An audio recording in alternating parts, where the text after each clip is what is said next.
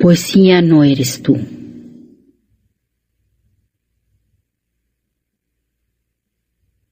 Porque si tú existieras, tendría que existir yo también. Y eso es mentira. Nada hay más que nosotros, la pareja, los sexos conciliados en un hijo, las dos cabezas juntas, pero no contemplándose, para no convertir a nadie en un espejo, sino mirando frente a sí, hacia el otro. El otro, mediador, juez, equilibrio entre opuestos, testigo, nudo en el que se anuda lo que se había roto. El otro, la mudez que pide voz al que tiene la voz y reclama el oído del que escucha. El otro, con el otro la humanidad, el diálogo, la poesía comienzan.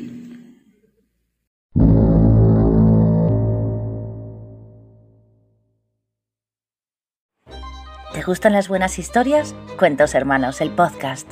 ¿Te dejas llevar por la mágica belleza de la poesía? Cuentos Hermanos, el podcast. ¿Eres un apasionado de los escritores clásicos latinoamericanos? Cuentos Hermanos, el podcast. Porque este es tu podcast. Cada semana contamos con nuevos cuentos y hermosos poemas de distintas y fantásticas poetisas, además de la narración de un clásico de esos que te hacen soñar. Julio Cortázar, Alejandra Pizarni, Juan Rolfo, César Vallejo, Mario Benedetti, Eduardo Galeano. Escúchanos cada semana y en cada uno de los episodios encontrarás magníficos escritos de estos artistas y muchos más. Cuentos Hermanos, el podcast. Encuéntranos en YouTube, Spotify, Anchor y demás aplicaciones habituales. Cuentos Hermanos, el podcast que narra nuestros días en forma de cuento.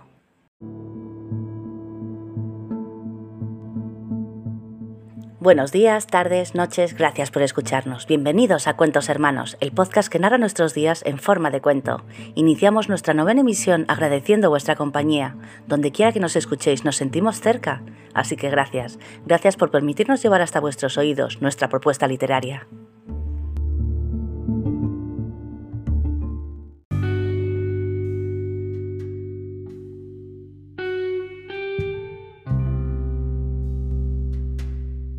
Hola amigos, soy Naima Luna, de España, y llevo escribiendo toda mi vida. Hace unos años autopubliqué un libro de relatos cortos titulado Lamentos de un espejo roto, algunos de los cuales podéis encontrar en mi canal de YouTube La burbuja de Naima. Y ahora estoy aquí para presentaros más historias, tanto mías como de los creadores del programa Cuentos Hermanos, que estoy segura disfrutaréis en cada uno de sus episodios. Gracias por escucharnos. Comenzamos.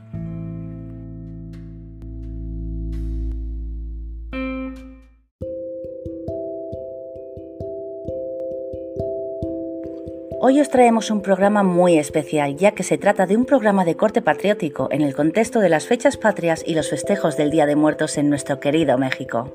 Y es que nos vestimos de fiesta para presentar con gran orgullo a una escritora excepcional, símbolo de la lucha del movimiento feminista y una escritora y poeta extraordinaria, quien nos recuerda inminentemente nuestras raíces, nuestros pueblos originarios. Hoy le toca el turno en nuestros micrófonos a la extraordinaria Rosario Castellanos, quien de acuerdo con Raúl Ortiz y Ortiz Rosario es una de las escritoras mexicanas más reconocidas a nivel nacional e internacional. Combinó su labor creadora con la promoción cultural, la docencia, el periodismo y la diplomacia. Incursionó con éxito en la novela, el cuento, la poesía y la dramaturgia. Obras como Balún Canán, Oficio de Tinieblas, Álbum de Familia o Poesía No Eres Tú son indispensables en la literatura mexicana pues dan cuenta de dos aspectos que hasta entonces no habían sido tratados literariamente o se habían trabajado con una perspectiva sesgada, la mujer y lo indígena. La escritora rehuyó las clasificaciones de indigenismo y feminista, pues su literatura aborda ambas temáticas sin apegarse a un programa de ideas específico y sin idealizar a los personajes. La autora combinó con empeño y rigor la escritura creativa y periodística, Dejó un sinnúmero de colaboraciones en periódicos y revistas. En su época no recibió la atención que merecía. Sin embargo, después de su muerte, los estudios sobre su obra, el reconocimiento de sus ideas y compromisos, el interés de los lectores por sus libros, ha ido en ascenso. Murió en Tel Aviv mientras ostentaba el cargo de embajadora de México.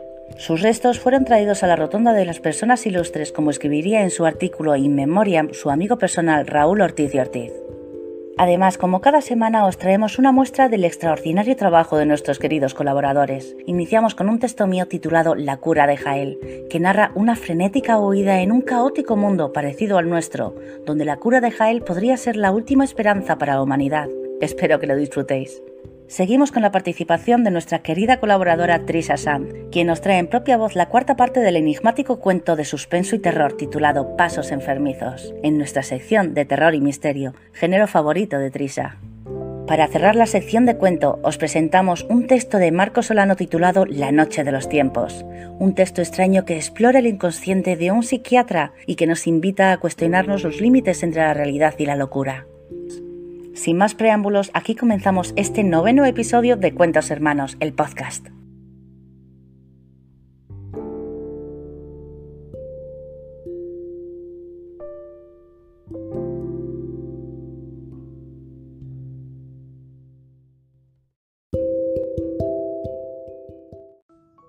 Te ríes de mí, haces bien. Si yo fuera Sor Juana o la Malinche, o para no salirse del folclore, alguna encarnación de la güera Rodríguez. Como ves, los extremos igual que allí me tocan. Me verías quizá como se ve al espécimen representativo de algún sector social de un país del tercer mundo. Pero soy solamente una imbécil turista de acuartilla, de las que acuden a la agencia de viajes para que les inventen un tour y monolingüe para colmo que viene a contemplarte y tú sonríes misteriosamente como es tu obligación, pero yo te interpreto. Esa sonrisa es burla, burla de mí y de todos los que creemos que creemos que la cultura es un líquido que se bebe en su fuente, un síntoma especial que se contrae en ciertos sitios contagiosos, algo que se adquiere por osmosis. Mirando a la Gioconda en el Museo del Louvre, naturalmente.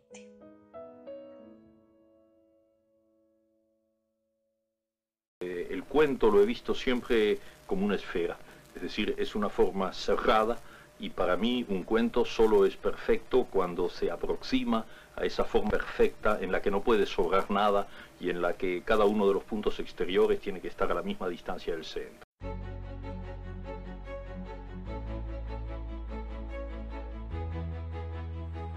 Los altos edificios van quedando atrás como gigantes de acero y cristal, inmóviles, con sus miles de ojos vigilando en todas direcciones, mientras sigo corriendo entre ellos intentando hacerme invisible. Ya se habían encargado de mi hermano. Lo habían alcanzado y... No, mejor no perderse en los recuerdos. Debo desaparecer si no quiero acabar igual que él. De pronto, las sirenas de toque de queda comienzan a sonar tan atronadoras que tengo que llevarme las manos a los oídos sin dejar de correr, perdiendo el equilibrio por un momento que casi me hace caer. Casi. Pero recupero el paso e intento avanzar aún más deprisa. Si los guardianes rojos me encuentran, no habrá servido de nada. La escapada con Jael y papá por las alcantarillas, dejando pequeñas muescas aquí y allá, en las esquinas o en los bajos techos de metal para no perdernos, por si en algún momento debíamos encontrar el camino de vuelta. Cuando la zorra de la colega de laboratorio de papá lo denunció a la empresa y a las autoridades de la misma, cuando éste llevó las medicinas experimentales a mi hermano, sin las cuales iba a morir en pocos días. No quería probar la cura en él, pero de no hacerlo, la muerte era segura. Cuando los sicarios de esa misma empresa nos encontraron y acabaron con él justo antes de que mi hermano y yo consiguiéramos escapar, solo gracias al precioso tiempo que papá consiguió darnos, haciendo que centrase su atención solamente en él. La terrible y agónica muerte de Jael cuatro días después, provocada por el líquido del dardo que le habían logrado disparar en la espalda la segunda vez que nos encontraron, justo a las puertas del viejo almacén en el que habíamos pasado la noche. ¿Por qué no una bala? me pregunté al principio. El recuerdo de la voz de papá respondió en mi cerebro. El líquido del dardo destruirá la cura en la sangre de Jael. Una bala, no. Solo quedo yo. yo y las muestras de medicamento que me dio papá para que escondiese hasta que llegásemos a casa de su amigo, aquel quien debía ponernos a salvo y dar a conocer al mundo entero ese gran descubrimiento que nos querían arrebatar de las manos. Ese medicamento que en primera instancia había salvado a mi hermano de la enfermedad sanguínea que asola ahora al mundo entero, desde los bajos fondos hasta los altos rascacielos, y para el que se suponía que no había cura, hasta que papá la creó, claro. Ya queda poco. A través de la gente que corre a sus casas para llegar antes de que empiece el toque de queda, del que las sirenas todavía están advirtiendo, alcanzo a ver el tren de metales ligeros que me llevará a mi destino. ¿He tenido suerte? No, no suerte, ventaja, ya que la empresa de papá al principio creía que mi hermano era la única prueba que teníamos con nosotros del nuevo medicamento. No se dieron cuenta hasta varios días después de los viales que habían desaparecido de los laboratorios de pruebas en los que la colega de papá los guardaba al principio. Pero debía seguir corriendo. Si paraba, aunque solo fuese para coger aire durante unos minutos, la enfermedad que ahora también infectaba mi sangre me ralentizaría de tal modo que seguro me encontraban y harían desaparecer, llevándose los viales de vuelta consigo. Mientras siguiese corriendo, el oxígeno de mi sangre mantendría a raya la enfermedad permitiéndome cumplir la última misión de mi familia. Por eso no podía parar. Por eso y por los guardianes rojos, como llamaban a los sicarios que contrataba la empresa para acabar con gente como yo, que me seguían los pasos de demasiado cerca todavía. Llego justo cuando el tren inicia su marcha de nuevo. Corro tras él intentando alcanzar los agarres de su puerta trasera, pero no logro sujetarme a tiempo y caigo rodando sobre las vías de metal caliente, un gruñido de frustración sale de mi garganta al tiempo que las lágrimas abandonan mis ojos. Golpeo las vías con los puños, quemándome la piel sin importarme. ¡Lo he perdido! Sollozo, con el ánimo y la esperanza totalmente destruidos. ¡Lo he perdido todo! De repente, alguien me agarra por la cintura poniéndome en pie y empujándome al otro lado de las vías, lejos de la vista del resto del mundo. Mi corazón se para me giro con un fuerte temblor recorriendo mi espina dorsal y veo sus ojos, esos preciosos ojos pardos, como los que había visto en la foto que papá me enseñó justo antes de abandonar nuestra casa, nuestro único hogar. Esos ojos que ahora mismo me miran con preocupación antes de desviarse a ambos lados en busca del resto de mi familia, ya desaparecida. ¿Solo estás tú? ¿Solo tú, pequeña Giselle? ¿Solo tú has conseguido escapar de ellos? Asiento con la cabeza sin poder hablar por culpa de la emoción, mientras me dejo caer sobre su pecho y comienzo a llorar desconsolada. Estaba a salvo. Lo había logrado. La cura de papá salvará al mundo. Y en lo único que puedo pensar es en que nadie los había salvado a ellos.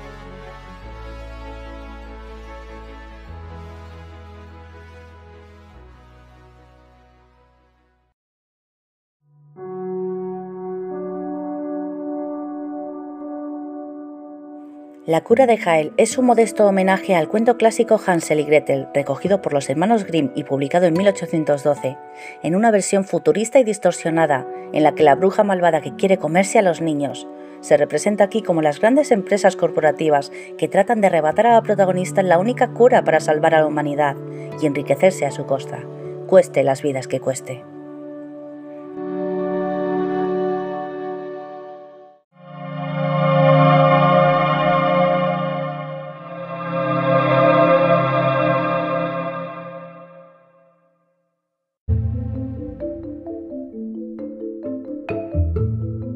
Continuación os traemos un intrigante cuento de suspenso y terror, la cuarta parte de la miniserie Pasos Enfermizos, así que cedo el micrófono a nuestra colaboradora Trisa Sanz para que nos sumerja en el lúgubre mundo de suspenso como género literario. Con todos vosotros el cuento Pasos Enfermizos cuarta parte. Con todos vosotros Trisa Sanz y los cuentos hermanos macabros.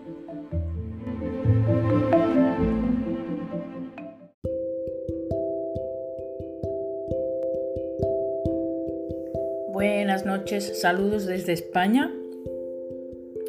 Eh, muchas gracias una vez más por estar ahí con nosotros, escuchándonos. Se, se agradece su apoyo, de verdad que se agradece muchísimo.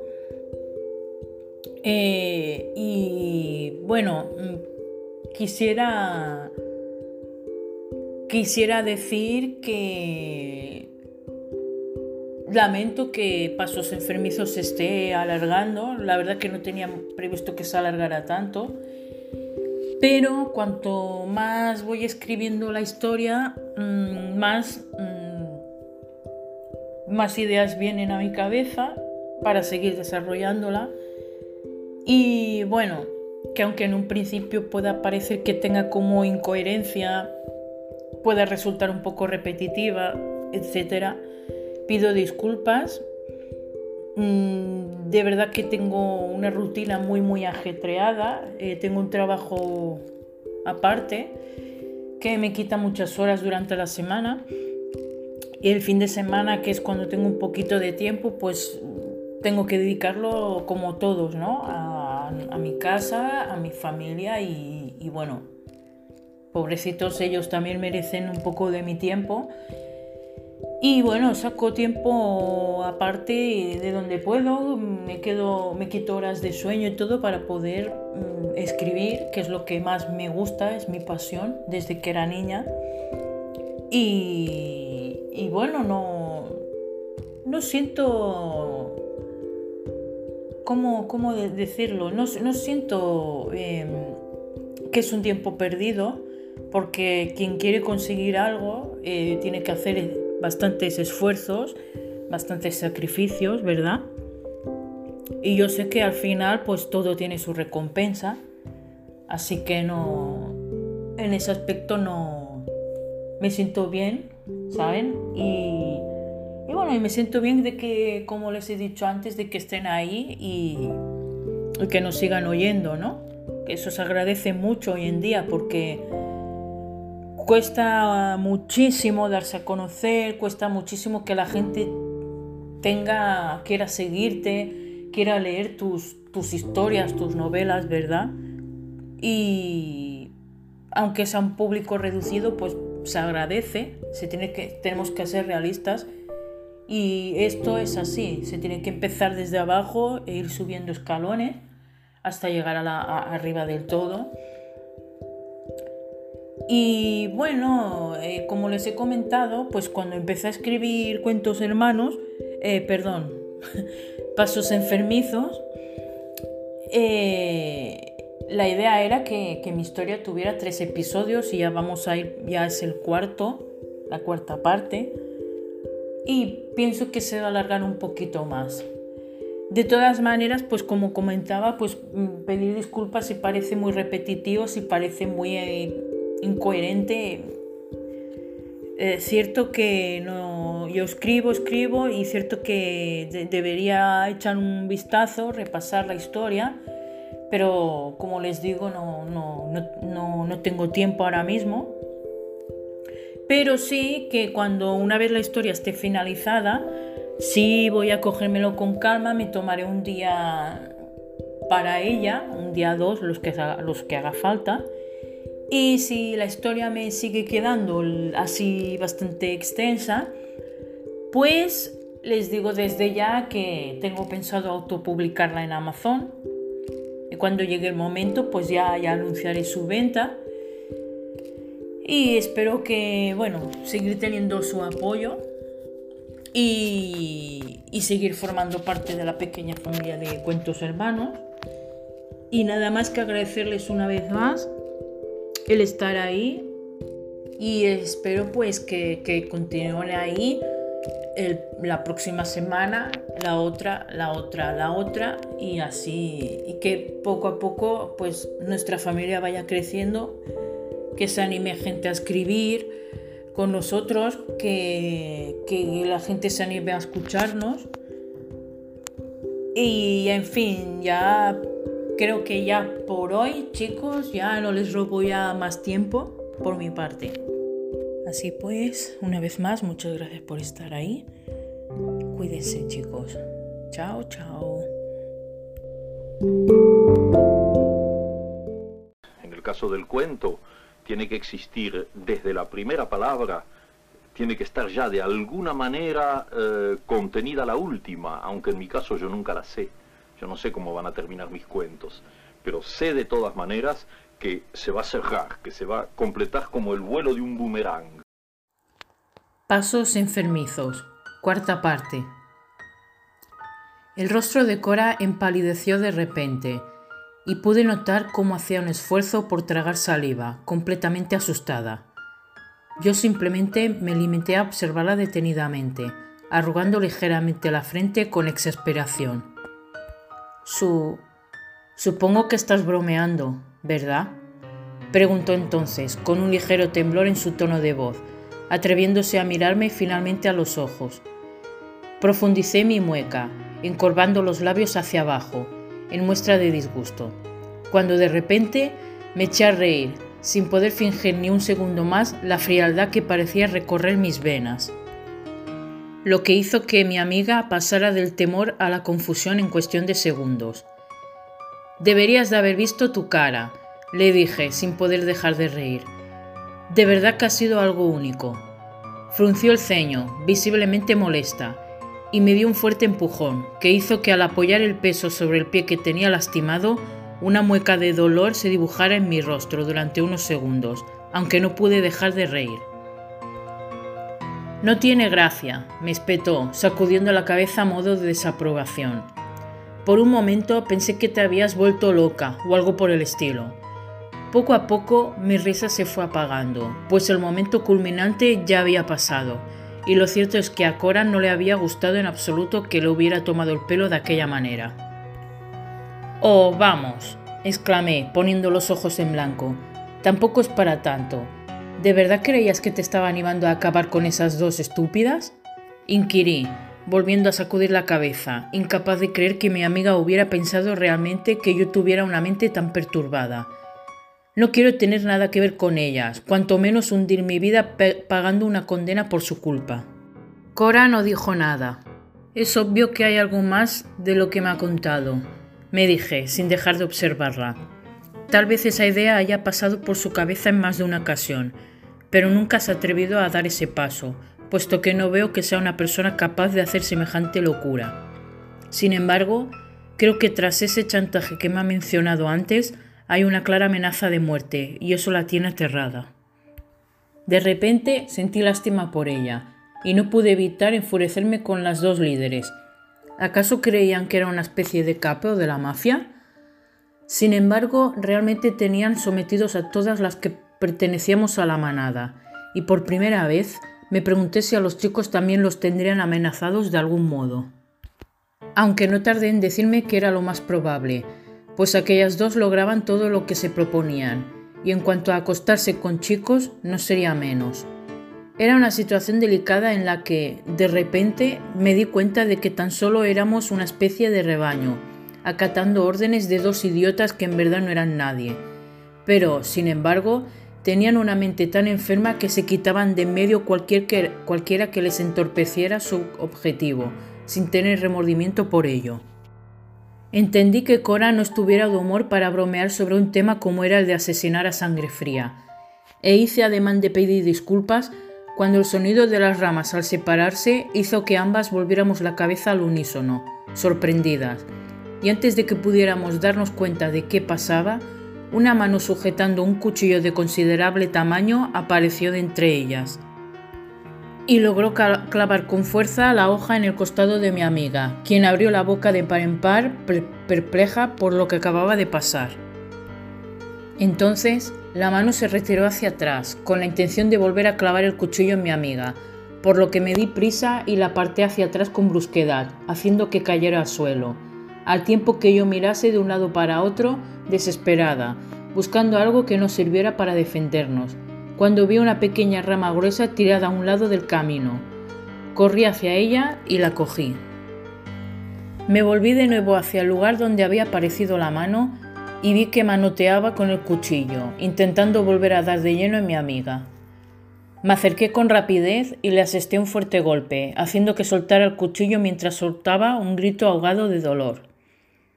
Da la cara, hija de puta, grité, mientras asestaba otro golpe hacia el hueco por donde había desaparecido la mano. Cobarde. Intenté abrirme paso por, por, llegar al otro lado y averiguar de quién se trataba, pero me fue imposible. Sabemos que eres tú, aventuré a decir, intentando así intimidar a quien había agredido a Cora. Más te vale no cruzarte en nuestro camino, camino, desgraciada.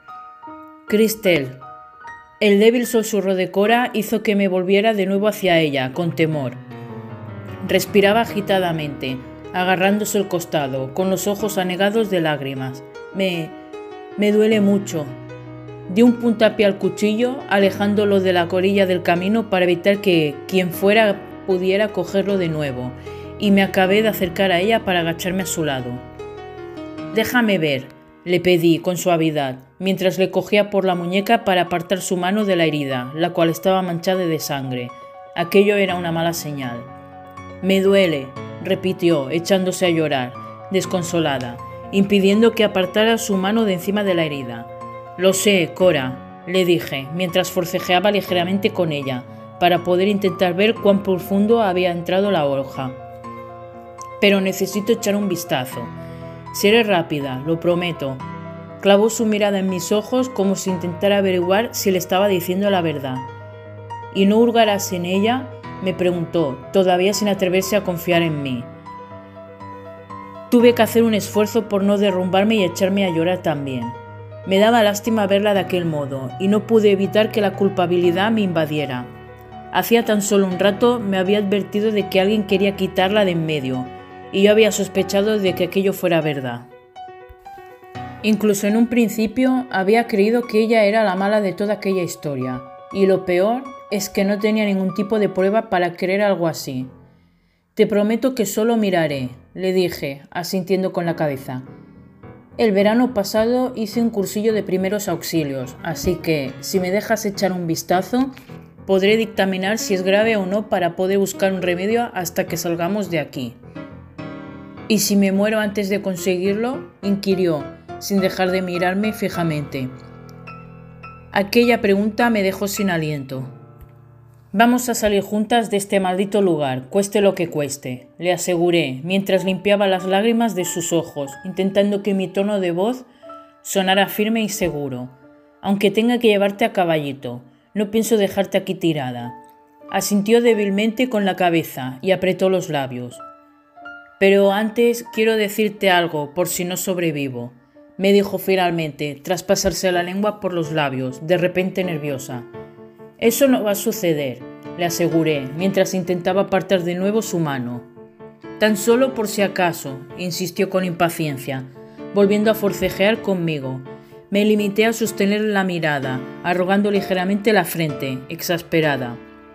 Como te he dicho antes, siempre te he considerado una buena chica, empezó a decir, sin dejar de respirar agitadamente. Entonces hice un gesto con la otra mano indicándome que acercara mi rostro hacia el de ella. Titubeé. Sin embargo, volvió a insistir y pensé que no me quedaba otro remedio.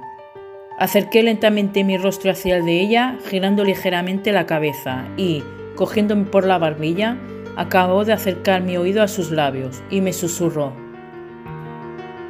Aunque yo estaba aliada con Juanjo, él me confesó desde un principio que yo tan solo era un intento de mera distracción Fruncí el ceño, confundida. ¿Qué demonios estaba diciendo? Creo que ha perdido bastante sangre y está en estado de shock, me dije, sin poder evitar sentir de nuevo lástima por ella. Es mejor que no haga caso de lo que vaya a decirme, pues es obvio que no está en pleno uso de sus facultades mentales. Me advirtió desde un principio que no sentía nada por mí, que tan solo estaba conmigo para pasar el rato. Prosiguió, tras descansar unos segundos, pues empezaba a costarle respirar. Pero a mí me dio igual, no le di importancia, mientras fuera de algún modo mío. Y una noche, tras beber bastante, de repente sentí la curiosidad de por qué no me quería en realidad, y me atreví a preguntárselo. Y fue cuando me dio la respuesta que menos esperaba. Volvió a guardar silencio unos segundos, intentando recuperar el aliento.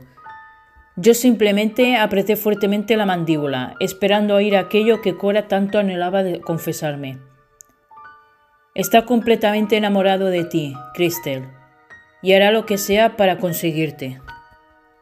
Continuará.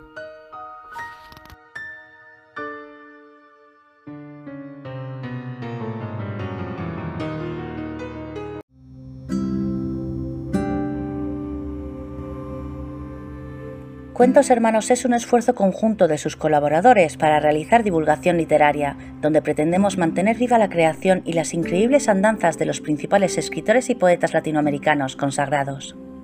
Sin embargo, Cuentos Hermanos también es un espacio para la divulgación literaria de escritores y poetas contemporáneos, nuevos talentos y jóvenes creadores.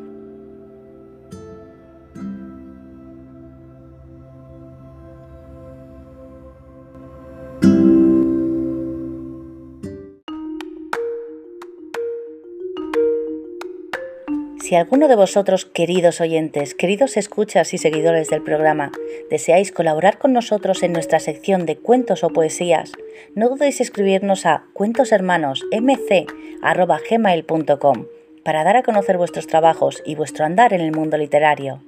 Cuentos Hermanos MC como más cuento arroba gmail.com. Y a continuación cerramos la sección de los cuentos hermanos presentándoos un texto de Marco Solano titulado La Noche de los Tiempos, un extraño e inquietante texto que explora el inconsciente de un psiquiatra preguntándonos acerca de los límites de la realidad como construcción social y las enfermedades mentales. Cuando, cuando estoy atrapado por un texto, tú ves, por ejemplo, en este momento hay, un cuento que, camina por algún lado que, empecé a, sentir en, Londres, donde estuve hace unos 15 días, y que ha continuado en París y que se vuelve obsesivo aquí en Madrid. Y entonces lo estoy escribiendo en diferentes pedazos de papel, entonces va, saliendo así, sabes, por momentos, pero sin ninguna sujeción a horario, porque de alguna manera el cuento ya está escrito.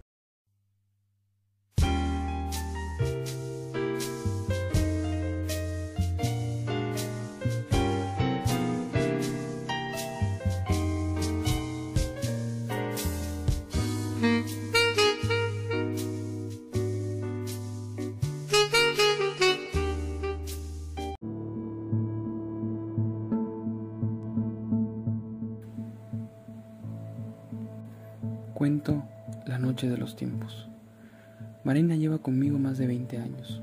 Fue mi paciente por estrés posparto. Ella no podía asimilar la llegada de su hijo en las peores condiciones, su juicio de divorcio. Luego, finalmente la dejó su marido. Ella lo descubrió con una compañera de trabajo. El muy cínico solo la votó y ya. Marina no podía entender su realidad. Quedó destrozada y hubo que rehacer su autoestima. Como siempre, le di medicamentos y terapia. Continuación, al verla desamparada, con mucha necesidad y con su hijo a cuestas, apenas atiné a darle empleo. Desde entonces es mi secretaria, mi mano derecha, mi compañía y hasta incluso se puede decir que es la luz en mis momentos de oscuridad. El mundo de los pacientes a veces es tan tangible. Uno se contagia de la locura de otros y he llegado a experimentar momentos tan oscuros como irreales. Recuerdo muy bien cuando vino esa otra mujer atormentada por insectos que inundaban su casa. La marabunta aparecía en las paredes, los ejércitos de cucarachas o las cochinillas saliendo de su piel dejando protuberancias. Nunca le dijimos a nadie, pero Marina y yo experimentábamos la misma pesadilla. Recuerdo noches interminables matando cucarachas junto a ella. Luego la señora Meléndez, había perdido a su pequeño hijo, Aurelio, y quien decía tenerlo consigo a cada instante. Ella terminó en el hospital psiquiátrico a causa de esas alucinaciones. Desgraciadamente dejó en este consultorio a esa criaturita. El niño se pasea por aquí todos los días desde hace muchos años. Incluso mi Marina le deja leche y pan y así, tantos sucesos y vivencias oscuras, aunque siempre juntos los dos, con la abnegación de una esposa fiel. No sé bien por qué decidí ayudarla. Quizá violé mis principios éticos, pero un día me nació. Le di trabajo y al mismo tiempo llegué a quererla, amarla de forma silenciosa. Puede ser que sea un desdoblamiento de mi propia historia, o tal vez su hijo, a quien observo a la distancia, sea mi reflejo inconsciente. Quizás en Marina vea a mi propia madre, no lo sé de cierto. Jamás he querido rascar en la telaraña de mi alma, mucho menos dentro de mi mente. Allí hay tantas cosas incomprensibles. un poder universal y oscuro que no comprendemos y es mejor dejar en paz. Ya casi se cumplen dos años de las, de las visitas de ese extraño hombre negro, Salvatierra, un ser indeseable y sumamente siniestro. Viste como un padrote, un dandy mafioso de los años 20. A veces platico con él, otras solo toma su dinero y se larga. Me ha golpeado muchas veces, Marina lo sabe, pero no habla de eso. Ella piensa quizá que estoy loco, y más porque ese hombre era quien perseguía al señor Rivera, otro célebre paciente, al cual no me quedó más remedio que internarlo en el psiquiátrico. Pobre hombre, se había vuelto un estorbo para su familia, y de ser un abogado muy prolijo, terminó recluido y solo. Bueno, no, tanto. Sé que lo acompañará por siempre Salvatierra. Menos mal, el pequeño Aurelio ya no está más por el consultorio. Era un niño bueno, pingo, pero educado. Marina dijo un día, ese horrible hombre lo mató. Sin embargo, mejor a eso ni moverle. Salvatierra es peligroso. Algún día le diré a Marina lo que siento por ella. Entonces le podrá decir a su hijo que no estará más sola. Él podrá irse a estudiar psiquiatría y nosotros pasaremos la vejez juntos por fin. Después de tanto luchar, habrá un descanso. En la sala de espera del consultorio. Ya tardó demasiado el doctor. No sé si tardará mucho más. Puede ser que esté con algún paciente o como siempre, rumiando su soledad.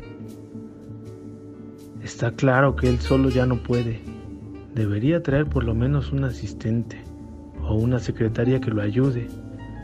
A Marinita la queremos mucho, pero no tengo el corazón para decirle al doctor que ninguno de nosotros jamás la ha visto. Pero de eso no se debe hablar.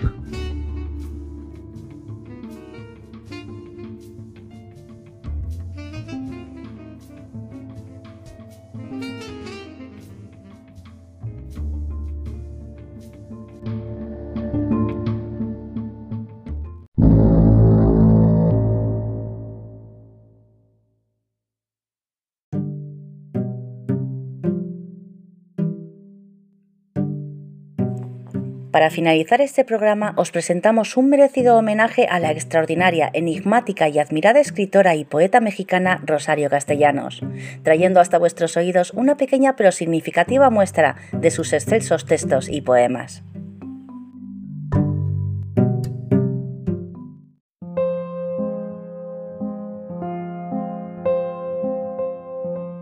El despojo. Me arrebataron la razón del mundo y me dijeron, gasta tus años componiendo este rompecabezas sin sentido. No hay más. Un acto es una estatua rota. Una palabra es solo la imagen deformada en un espejo. ¿Qué vas a amar? ¿Un cuerpo que se pudre, ese pantano lento en que te ahogas o un alma que no existe? ¿Qué puedes esperar? El tiempo es lo continuo y si dices mañana mientes, pues dices hoy. Ni siquiera se muere. Algo muy leve cambia y sigues dura en piedra, creciendo en vegetal y otra vez despertando en lo que eras. Otra vez, otra vez. Me dijeron, no busques, nada se te ha perdido. Y los vi desde lejos ocultar lo que roban y reír.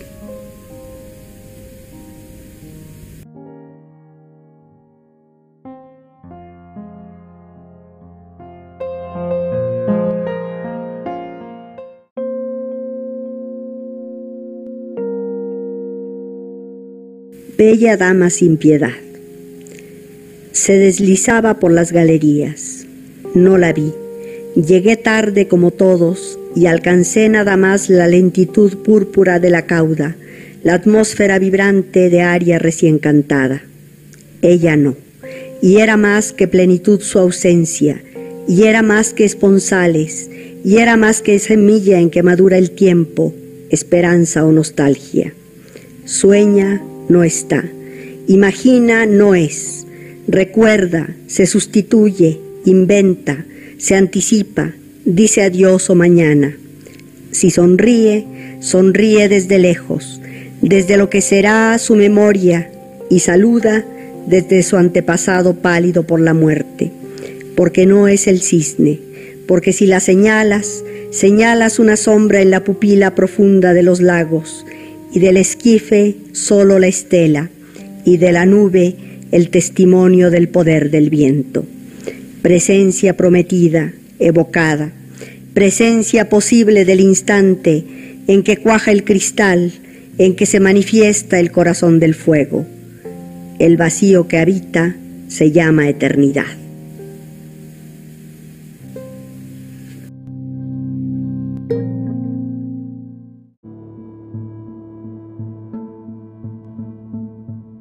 Rosario Castellanos creció en la hacienda de su familia en Comitán de Domínguez, en la región maya del sur de México, denominada Altos de Chiapas.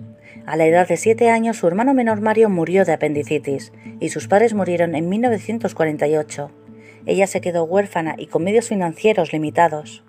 Posteriormente emigró a la Ciudad de México donde en 1950 se graduó como maestra en filosofía por la Universidad Nacional Autónoma de México y se relacionó con Ernesto Cardenal, Jaime Sabines y Augusto Monterroso. También estudió estética en la Universidad de Madrid con una beca del Instituto de Cultura Hispánica de 1950 a 1951. Fue profesora en la Facultad de Filosofía y Letras de la UNAM, en la Universidad de Wisconsin, en la Universidad Estatal de Colorado y en la Universidad de Indiana. Escribió durante años en el diario mexicano Excelsior. Fue promotora del Instituto Chiapaneco de la Cultura y del Instituto Nacional Indigenista y secretaria del PEN Club.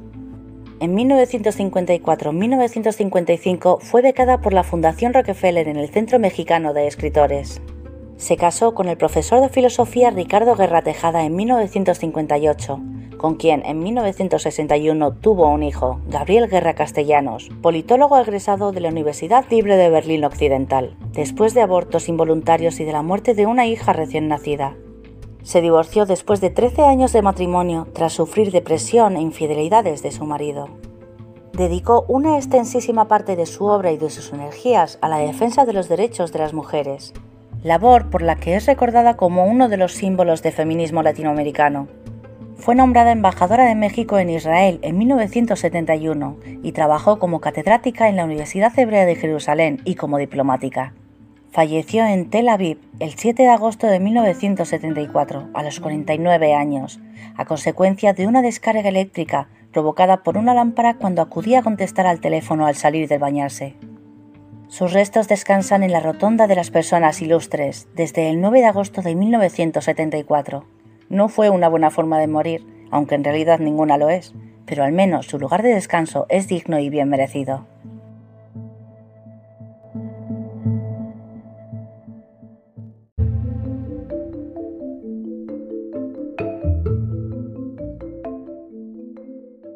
Modesta Gómez, de Rosario Castellanos.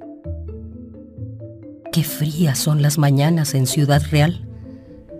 La neblina lo cubre todo de puntos invisibles surgen las campanadas de la misa primera, los chirridos de portones que se abren, el jadeo de molinos que empiezan a trabajar. Envuelta en los pliegues de su chal negro, Modesta Gómez caminaba tiritando.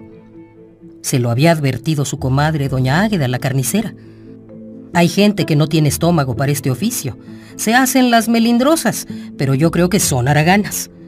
El inconveniente de ser atajadora es que tenés que madrugar. Siempre he madrugado, pensó Modesta. Mi nana me hizo a su modo. Por más que se esforzase, Modesta no lograba recordar las palabras de amonestación de su madre, el rostro que en su niñez se inclinaba hacia ella. Habían transcurrido muchos años. Me ajenaron desde chiquita. Una boca menos en la casa era un alivio para todos. De aquella ocasión, Modesta tenía aún presente la muda de ropa limpia con que la vistieron.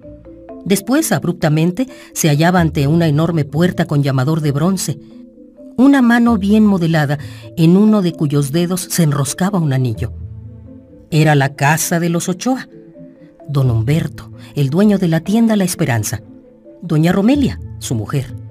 Berta, Dolores y Clara, sus hijas. Y Jorgito, el menor. La casa estaba llena de sorpresas maravillosas. Con cuánto asombro descubrió Modesta la sala de recibir, los muebles de bejuco, los tarjeteros de mimbre con su abanico multicolor de postales desplegado contra la pared, el piso de madera. ¡De madera! Un calorcito agradable ascendió desde los pies descalzos de Modesta hasta su corazón. Sí, se alegraba de quedarse con los Ochoa, de saber que desde entonces esta casa magnífica sería también su casa. Doña Romelia la condujo a la cocina.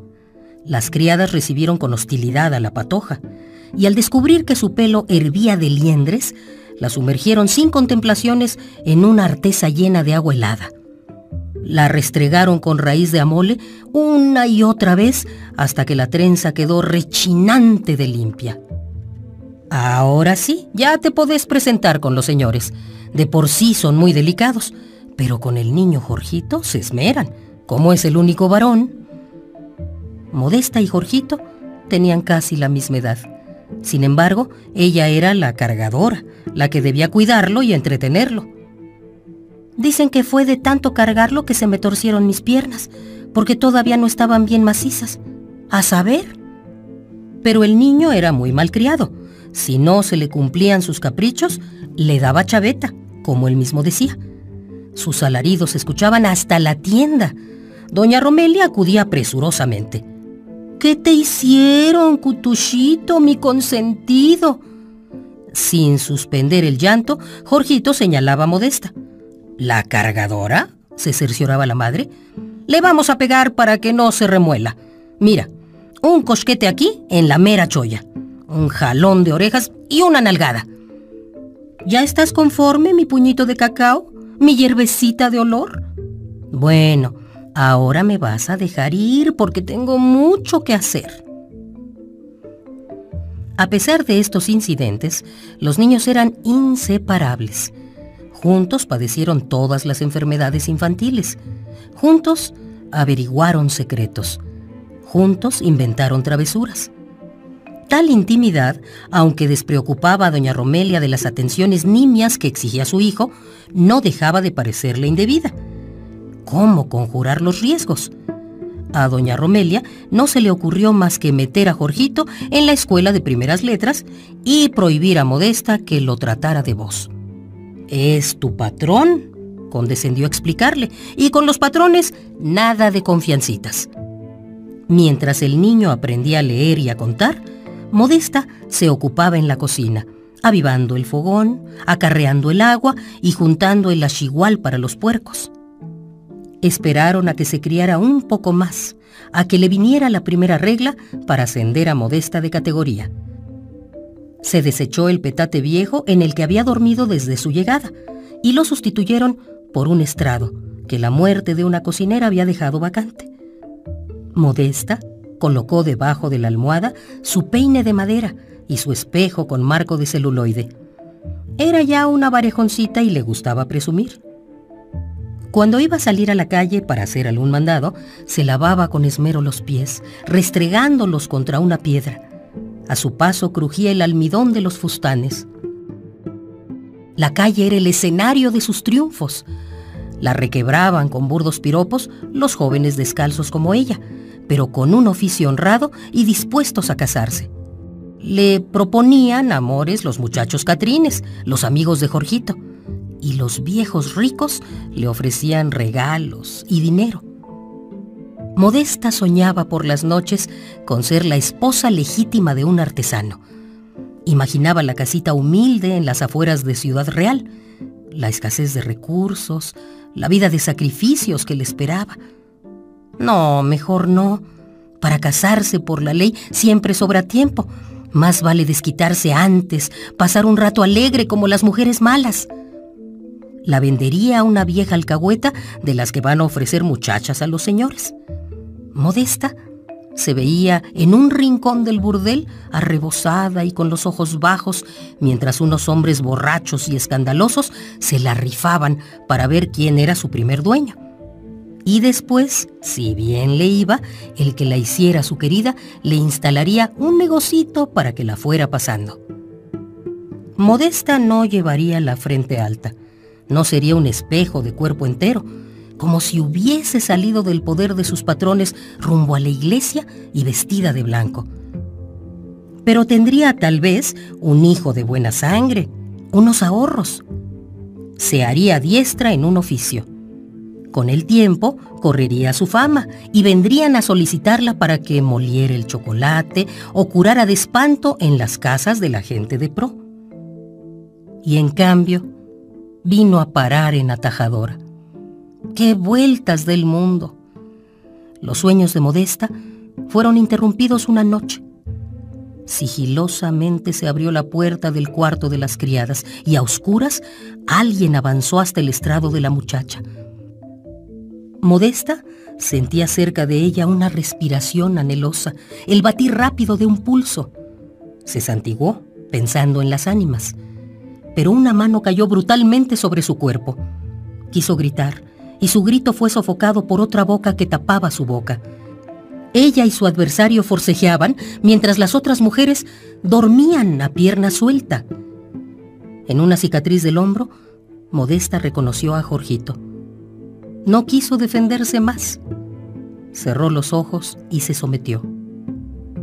Doña Romelia sospechaba algo de los tejemanejes de su hijo y los chismes de la servidumbre acabaron de sacarla de dudas, pero decidió hacerse la desentendida.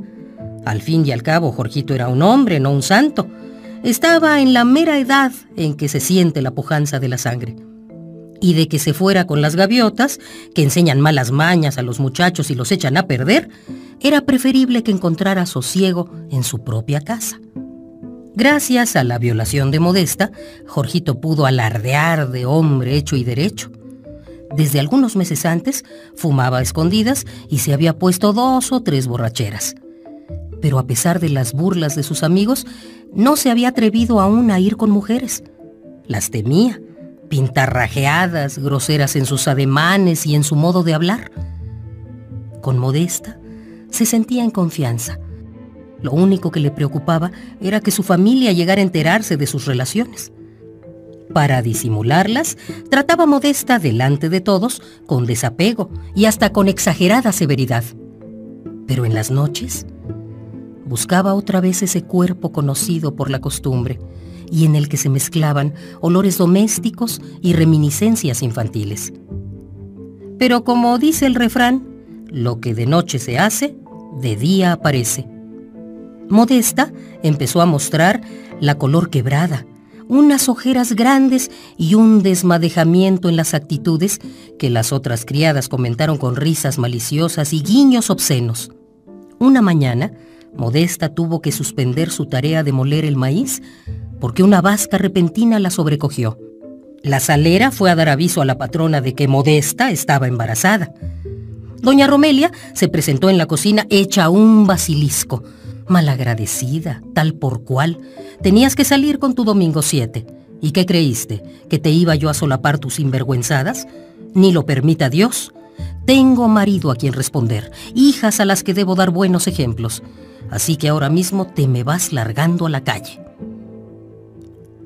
Antes de abandonar la casa de los Ochoa, Modesta fue sometida a una humillante inspección. La señora y sus hijas registraron las pertenencias y la ropa de la muchacha para ver si no había robado algo. Después se formó en el zaguán una especie de valla por la que Modesta tuvo que atravesar para salir. Fugazmente miró aquellos rostros, el de don Humberto, congestionado de gordura, con sus ojillos lúbricos, el de doña Romelia, crispado de indignación el de las jóvenes Clara, Dolores y Berta, curiosos, con una ligera palidez de envidia. Modesta buscó el rostro de Jorgito, pero no estaba allí. Modesta había llegado a la salida de Moshvikil. Se detuvo. Allí estaban ya otras mujeres, descalzas y mal vestidas como ella. La miraron con desconfianza. Déjenla, intercedió una. Es cristiana como cualquiera y tiene tres hijos que mantener. ¿Y nosotras? ¿Acaso somos adonisas? ¿Vinimos a barrer el dinero con escoba? Lo que ésta se gane no nos va a sacar de pobres. Hay que tener caridad. Está recién viuda. ¿De quién? ¿Del finado Alberto Gómez? ¿El albañil? ¿El que se murió de bolo? Aunque dicho en voz baja, Modesta alcanzó a oír el comentario. Un violento rubor invadió sus mejillas. Alberto Gómez, el que murió de bolo. Calumnias. Su marido no había muerto así. Bueno, era verdad que tomaba sus tragos, y más a últimas fechas, pero el pobre tenía razón. Estaba aburrido de aplanar las calles en busca de trabajo. Nadie construye una casa, nadie se embarca en una reparación cuando se está en pleno tiempo de aguas. Alberto se cansaba de esperar que pasara la lluvia bajo los portales o en el quicio de una puerta. Así fue como empezó a meterse en las cantinas. Los malos amigos hicieron lo demás. Alberto faltaba a sus obligaciones, maltrataba a su familia. Había que perdonarlo. Cuando un hombre no está en sus cabales, hace una barbaridad tras otra.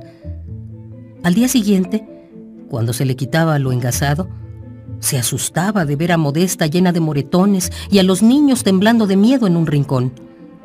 Lloraba de vergüenza y de arrepentimiento, pero no se corregía. Puede más el vicio que la razón. Mientras aguardaba a su marido a deshoras de la noche, Modesta se afligía pensando en los mil accidentes que podían ocurrirle en la calle. Un pleito, un atropellamiento, una bala perdida. Modesta lo veía llegar en parihuela, bañado en sangre, y se retorcía las manos discurriendo de dónde iba a sacar dinero para el entierro. Pero las cosas sucedieron de otro modo. Ella tuvo que ir a recoger a Alberto porque se había quedado dormido en una banqueta y allí le agarró la noche y le cayó el sereno. En apariencia, Alberto no tenía ninguna lesión, se quejaba un poco de dolor de costado. Le hicieron su untura de cebo, por si se trataba de un enfriamiento. Le aplicaron ventosas, bebió agua de brasa, pero el dolor arreciaba. Los estertores de la agonía duraron poco, y las vecinas hicieron una colecta para pagar el cajón. ¿Te salió peor el remedio que la enfermedad? Le decía a Modesta su comadre Águeda. Te casaste con Alberto para estar bajo mano de hombre, para que el hijo del mentado Jorge se criara con un respeto. Y ahora resulta que te quedas viuda en la loma del sosiego, con tres bocas que mantener y sin nadie que vea por vos. Era verdad. Y verdad que los años que Modesta duró casada con Alberto fueron años de penas y de trabajo. Verdad que en sus borracheras el albañil le pegaba, echándole en cara el abuso de Jorgito. Y verdad que su muerte fue la humillación más grande para su familia. Pero Alberto había valido a Modesta en la mejor ocasión, cuando todos le voltearon la cara para no ver su deshonra. Alberto le había dado su nombre y sus hijos legítimos. La había hecho una señora. ¿Cuántas de estas mendigas enlutadas que ahora murmuraban a su costa habrían vendido su alma al demonio por poder decir lo mismo? La niebla del amanecer empezaba a despejarse. Modesta se había sentado sobre una piedra. Una de las atajadoras se le acercó. ¿Y Dai? ¿No estaba usted de dependiente en la carnicería de Doña Águeda? Estoy, pero el sueldo no alcanza. Como somos yo y mis tres chiquitos, tuve que buscarme una ayudita. Mi comadre Águeda me aconsejó este oficio. Solo porque la necesidad tiene cara de chucho, pero el oficio de atajadora es amolado y deja pocas ganancias. Modesta escrutó a la que le hablaba con recelo. ¿Qué perseguía con tales aspavientos? Seguramente desanimarla para que no le hiciera la competencia. Bien equivocada iba. Modesta no era de alfeñique, había pasado en otras partes sus buenos ajigolones. Porque eso de estar tras el mostrador de una carnicería tampoco era la vida perdurable. Toda la mañana el ajetreo, mantener limpio el local, aunque con las moscas no se pudiera acabar nunca, despachar la mercancía, regatear con los clientes. Esas criadas de casa rica que siempre estaban exigiendo la carne más gorda, el bocado más sabroso y el precio más barato. Era forzoso contemporizar con ellas. pero Modesta se desquitaba con las demás. A las que se veían humildes y maltrazadas, las dueñas de los puestos del mercado y sus dependientas les imponían una absoluta fidelidad mercantil. Y si alguna vez procuraban adquirir su carne en otro expendio porque les convenía más, se lo reprochaban a gritos y no volvían a despacharles nunca.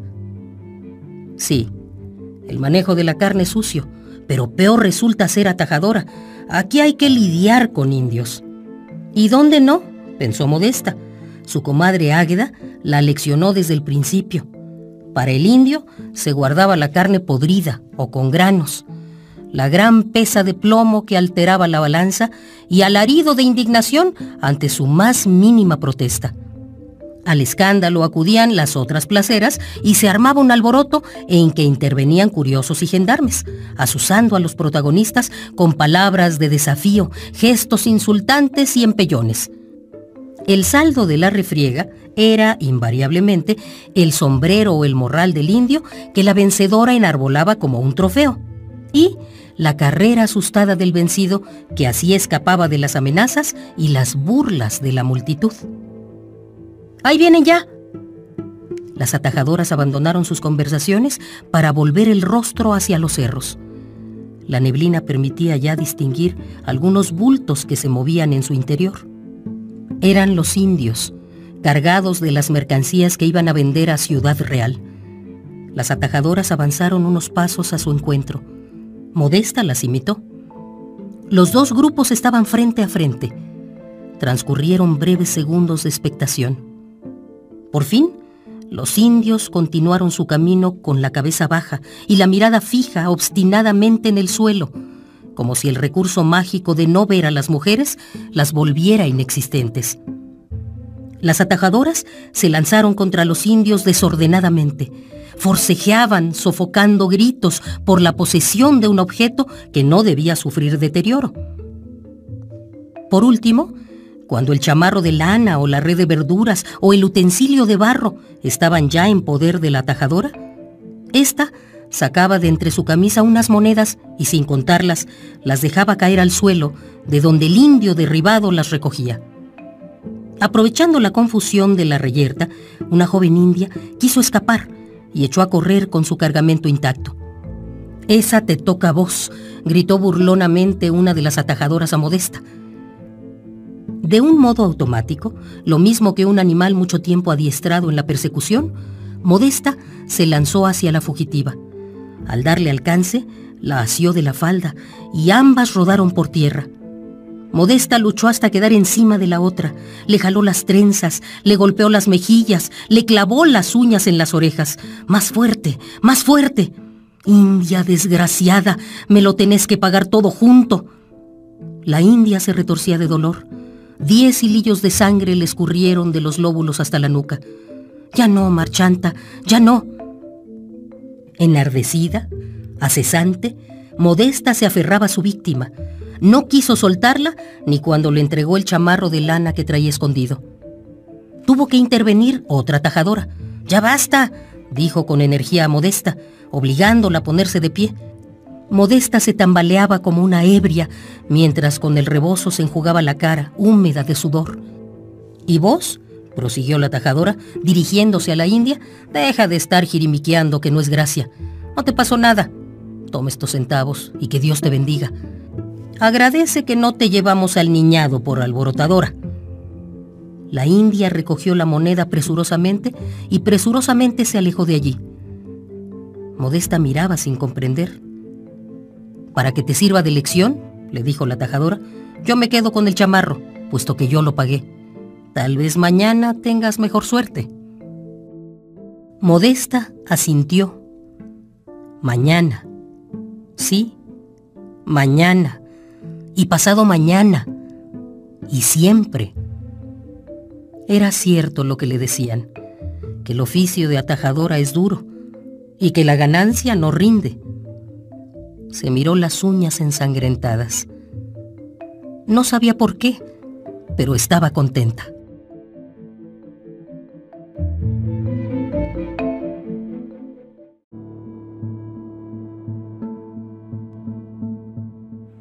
Hasta aquí terminamos con este viaje, un viaje a través del cuento y la poesía. Esperamos que estas historias hayan sido de vuestro agrado y que las hayáis disfrutado tanto como nosotros. Nos despedimos. Esperamos que nos acompañéis en el siguiente episodio de Cuentos Hermanos, el podcast que narra nuestros días en forma de cuento. Los distraídos. Algunos lo ignoraban. Creían que la tierra era aún habitable. No miraron la grieta que el sismo abrió. No estaban cuando el cáncer aparecía en el rostro espantado de un hombre. Rieron en el instante en que una manzana, en vez de caer, voló y el universo fue declarado loco. No presenciaron la degollación del inocente. Nunca distinguieron a un inocente del que no lo es. Por otra parte, habían aprobado desde el principio la pena de muerte continuaron llegando a los lugares, exigiendo una silla más cómoda, un menú más exquisito, un trato más correcto. Querido, si te sirven sin gratitud, castígalos. Y en los muros había un desorden peculiar, y en las mesas no había comida sino odio, y odio en el vino, y odio en el mantel, y odio hasta en la madera y en los clavos. Entre sí cuchicheaban los distraídos. ¿Qué es lo que sucede? Hay que quejarse. Nadie escuchaba. Nadie podía detenerse. Era el tiempo de las emigraciones. Todo ardía. Ciudades, bosques enteros, nubes.